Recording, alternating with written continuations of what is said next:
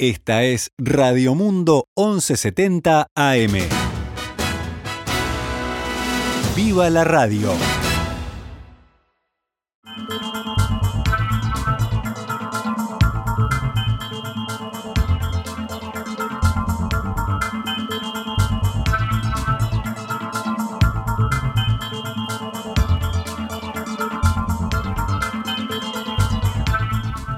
12 horas 14 minutos, damos comienzo a una nueva edición de Noticias al Mediodía en el aire de Radio Mundo.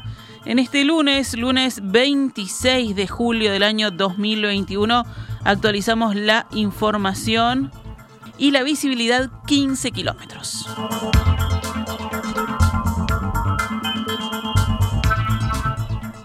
Una persona falleció y 10 fueron evacuadas esta mañana tras un incendio ocurrido en un hogar de ancianos ubicado en las calles Lieja y Divina Comedia en el barrio Carrasco.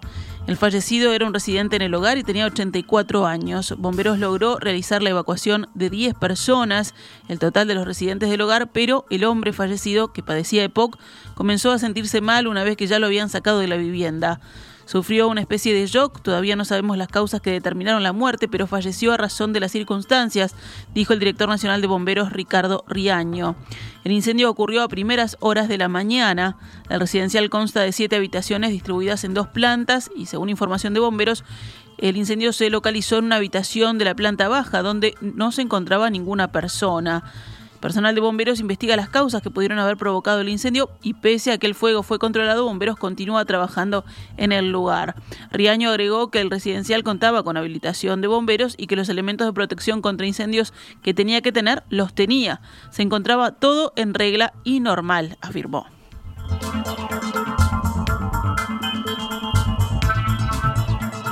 Nos vamos al ámbito político. El plenario nacional del Frente Amplio eligió el sábado a Ricardo Ehrlich como coordinador transitorio de la fuerza política hasta diciembre, cuando tendrán lugar las elecciones internas para designar a la nueva conducción. Hoy, en diálogo con En Perspectiva, el ex intendente de Montevideo y ex ministro de Educación y Cultura, Ricardo Ehrlich, aseguró que esto lo tomó por sorpresa, ya que se había presentado su carta de renuncia y pretendía alejarse de la vida política, pero que ahora se vienen seis meses de intenso trabajo, aseguró. Ehrlich dijo que no siguió su nombramiento de cerca y que supone que su buen vínculo con los distintos sectores del Frente Amplio pudo ser un componente positivo para su elección.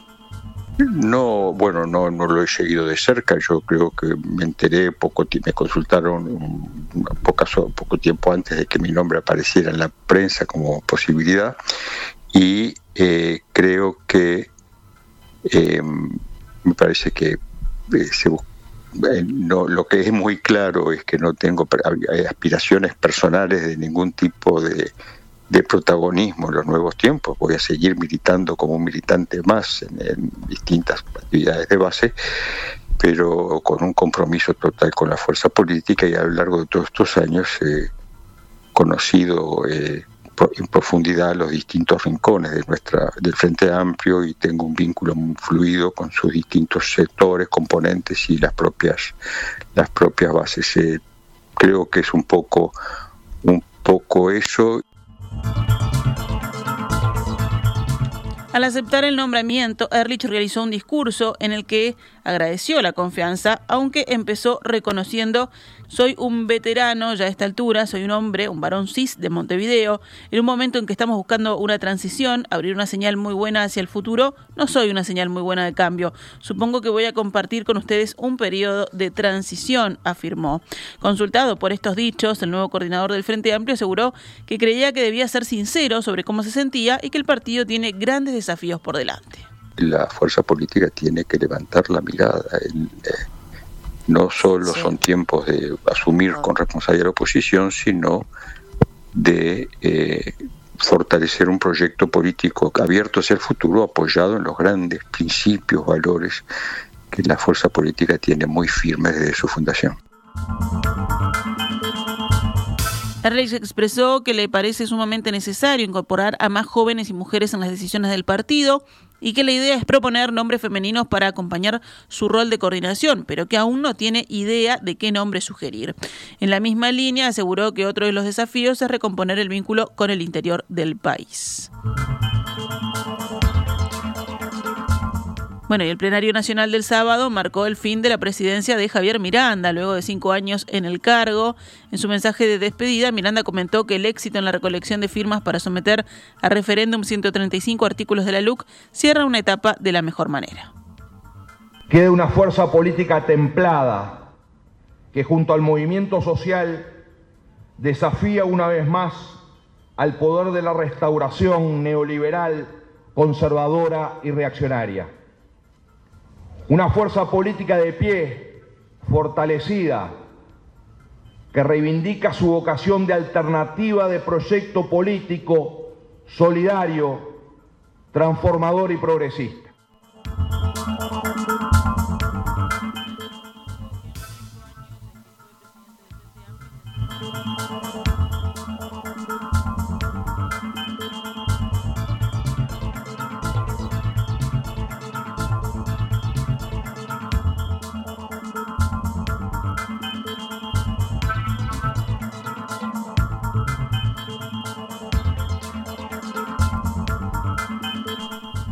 Miranda sostuvo que en los cinco años en que fue presidente del Frente Amplio intentó contribuir y fortalecer el partido con alegrías y sinsabores. Nos tocó este periodo complejo en la historia del país y del Frente Amplio, admitió.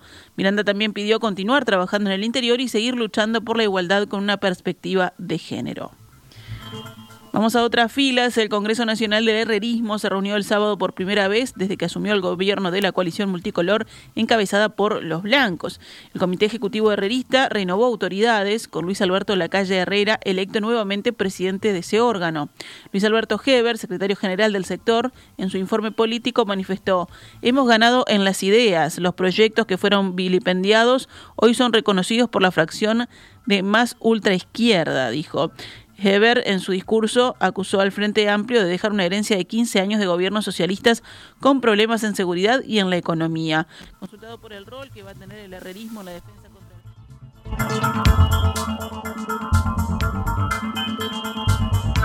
Vamos a hacer puta, estamos preparándonos, somos el primer sector en el partido que está orgánicamente preparado. Eso es una característica de nuestra accionar. Estamos prontos para dar batalla. Vamos a esperar la corte electoral, ¿no?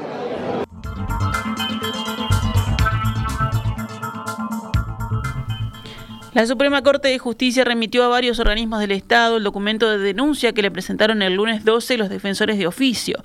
La Asociación de Defensores Públicos del Uruguay, ADEPU, mencionó un incremento en la violación de garantías y derechos fundamentales de los ciudadanos en las actuaciones llevadas a cabo por los funcionarios policiales en el ejercicio de sus funciones.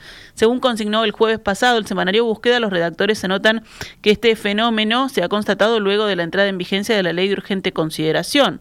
Luego, la Suprema Corte emitió un comunicado informando que resolvió remitir una copia del informe de los abogados de la Fiscalía General de la Nación al Ministerio del Interior, el Ministerio de Salud Pública, el Comisionado Parlamentario para el Sistema Penitenciario y la Institución Nacional de Derechos Humanos. El texto de los magistrados señala que la Corte pretende que se especifique si se han relevado casos concretos. El ministro del Interior, Luis Alberto Heber, hizo un primer pronunciamiento luego de conocerse la denuncia de los defensores de oficio. Heber dijo en rueda de prensa, sería bueno estar informado sobre cuáles son los abusos. Pregunté en Fiscalía y no hay denuncias. El documento presentado por los defensores a la Corte expresaba, nos enfrentamos a la encrucijada de que los detenidos no quieren formular denuncia por las posibles represalias de las que podrían ser víctimas a consecuencias de ellos. La situación, agregan, se hace más evidente en el interior del país, donde los distintos actores generalmente se conocen. La Intendencia de Canelones recibió desde la semana pasada varias propuestas particulares para financiar al menos parte de las obras que estaban previstas en el fideicomiso por 80 millones de dólares que fuera rechazado el martes en la Junta Departamental. Gabriel Camacho, coordinador de gabinete institucional de la Comuna Canaria, expresó en diálogo con la diaria que la frustración del endeudamiento a largo plazo no impedirá que las obras se hagan, ya que la comuna no está impedida de tomar deuda a pagar antes de que finalice el periodo de gobierno en 2025. Según el jerarca de la administración Orsi, para financiar los proyectos que se preveía con el fideicomiso trunco, hubo llamados e incluso propuestas concretas de todo tipo de bancos, AFAPs e incluso empresas constructoras. El objetivo es cumplir, evidentemente no con todas, pero sí con la gran mayoría, indicó Camacho. Vamos con noticias de la emergencia sanitaria. Flores cumplió ayer tres jornadas consecutivas con cero caso nuevo diario de COVID-19 cada 100.000 habitantes en los últimos siete días. Por ahora es el único departamento en nivel de riesgo verde en la escala de Harvard, o sea, por debajo del índice 1. Hay 16 departamentos en zona amarilla, índices entre 1 y 10, y los dos restantes, que son Paysandú y 33, permanecen en la categoría naranja, que va de 10 a 25. La tendencia de los principales indicadores de la pandemia en Uruguay se mantiene a la baja. El monitor oficial diario reportó ayer domingo cuatro fallecimientos de personas con coronavirus. El sábado fueron 8 y el viernes 6. Ayer fueron detectados 126 contagios nuevos en 5.544 análisis, o sea, un 2,27% de positividad. La cantidad de casos activos bajó la barrera de los 3.000 en el fin de semana y es ahora de 2.678, de los cuales 82 están en CTI.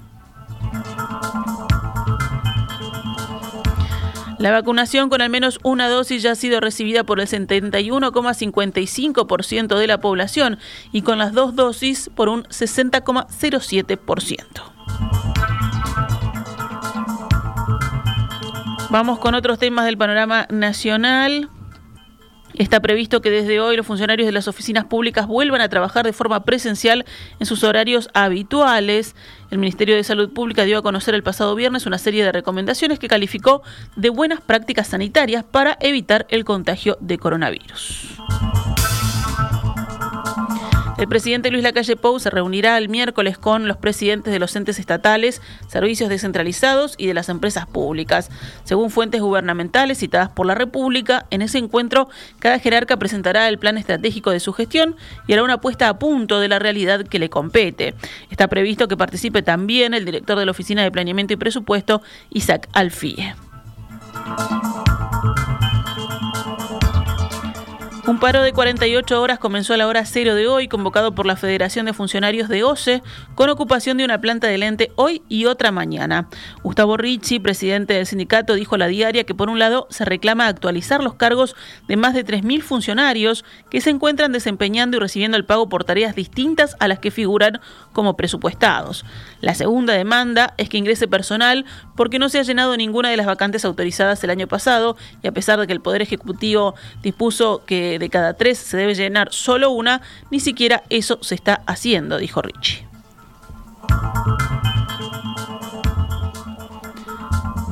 El director de la Oficina de Planeamiento y Presupuesto, Isaac Alfie, dijo que el gobierno estudia la posibilidad de reducir el subsidio general al supergas para focalizarlo en las familias de menores ingresos. En entrevista con Subrayado, Alfie afirmó el sábado que están llevando a cabo los estudios para que el subsidio como tal quede focalizado en donde se precisa y que no sea general.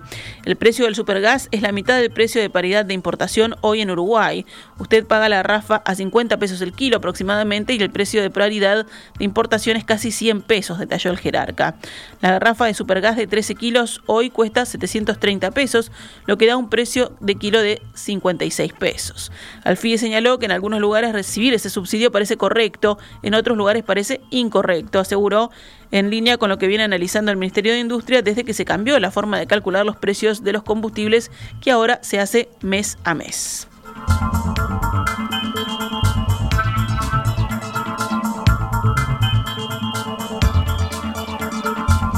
Cerramos con otras noticias. En Santa Lucía, la justicia de Canelones imputó a un hombre de 35 años por abuso sexual a dos niñas de 7 y 12 años.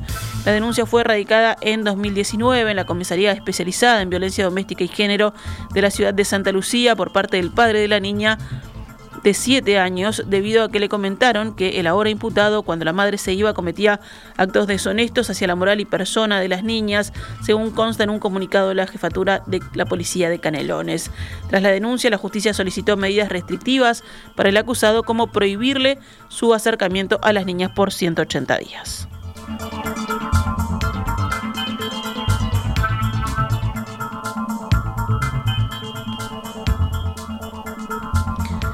Actualizamos a cuánto cotiza el dólar a esta hora en pizarra del Banco República, 42 pesos con 70 para la compra y 44 con 90 para la venta.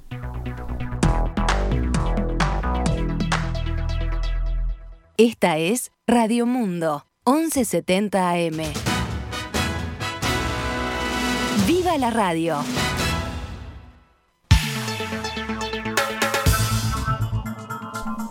12 horas 31 minutos, rápidamente pasamos al panorama internacional en Noticias al Mediodía.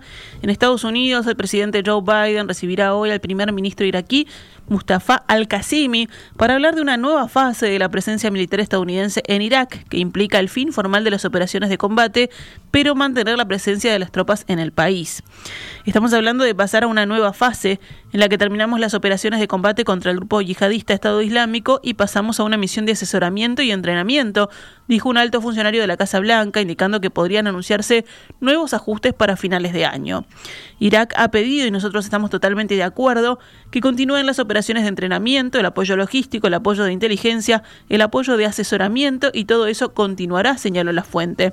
También detalló lo que significaría este cambio en términos de personal, pero aseguró que era un cambio significativo y no solo semántico.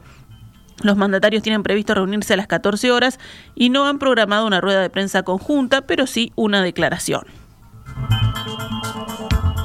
Nos vamos a Rusia, donde el regulador de Internet bloqueó 49 portales vinculados con el opositor encarcelado Alexei Navalny, según afirmó hoy Leonid Volkov, uno de sus más cercanos aliados. Según una decisión de la Fiscalía General, 49 portales de Internet fueron bloqueados al mismo tiempo, escribió Volkov en Twitter, precisando que entre ellos se encuentran el portal de Navalny y los de sus principales organizaciones que habían sido declaradas extremistas en junio pasado por la justicia rusa. Según Volkov, que está exiliado en Lituania, las medidas buscan entorpecer aún más las actividades de los simpatizantes de Navalny de cara a las elecciones legislativas de septiembre en un contexto de creciente impopularidad del partido gobernante Rusia Unida. En Japón, una tormenta tropical que se dirige este lunes hacia el noroeste del país obligó a los organizadores de los Juegos Olímpicos de Tokio 2020 a reprogramar algunas competiciones que pueden verse especialmente afectadas por los fuertes vientos. La tormenta Nepartak, cuyas ráfagas alcanzan hasta los 100 kilómetros por hora, deberían tocar tierra el martes, según la agencia meteorológica japonesa. Las competiciones olímpicas de remo y de tiro con arco del martes han sido reprogramadas para que el viento no afecte la disputa de las pruebas, según indicó el Comité de Organización de Tokio. En este momento no está previsto modificar el horario de las demás pruebas del martes, aseguró la organización. Por su parte, los responsables de las pruebas de surf decidieron aprovechar la previsión de grandes olas en la playa de Tsurigasaki, a 100 kilómetros al este de Tokio, provocadas por la tormenta. Las finales de surf debían celebrarse el miércoles y fueron adelantadas al martes, ya que la previsión del miércoles es un mar en calma, lo que dificultaría mucho la labor de los deportistas. Justamente nos vamos hablando de deportes. Plaza Colonia es el único líder del torneo clausura, seguido a tres puntos por Nacional, faltando cuatro jornadas para la final. Los resultados de esta fecha número 11. Nacional venció a Villa Española 3 a 0, Liverpool y Peñarol empataron 3 a 3. Montevideo City Torque cayó ante Cerrito 2 a 0. Sudamérica y Fénix empataron 1 a 1. También empate para River Plate y Rentista sin goles. Cerro Largo 2, Wanderers 0. Deportivo Mandolado 0, Plaza Colonia 1. Y Progreso 1, Boston River 0 fueron los demás resultados. En rugby, Uruguay venció a Brasil y obtuvo el derecho a dirimir en dos partidos la clasificación al Mundial de Francia 2023 con el ganador de la serie Estados Unidos Canadá. Y si nos vamos a Tokio, bueno, el medallero olímpico de Tokio está encabezado por Estados Unidos con 14 preseas, 7 de ellas de oro, seguido por China y Reino Unido. Pero eso claramente va variando hora a hora. Lo que hablamos sí de la competición de la uruguaya Nicole Frank, quien debutó hoy y arañó su récord nacional. La deportista más joven de la delegación celeste compitió en los 200 metros combinados, estuvo cerca de su mejor marca, que además es récord nacional. Eh, bueno, tuvo un tiempo de 2 minutos 18 segundos 93 centésimas, así que pasó por poquito lo que era su récord nacional, que eran 2 minutos 18 segundos 24 centésimas.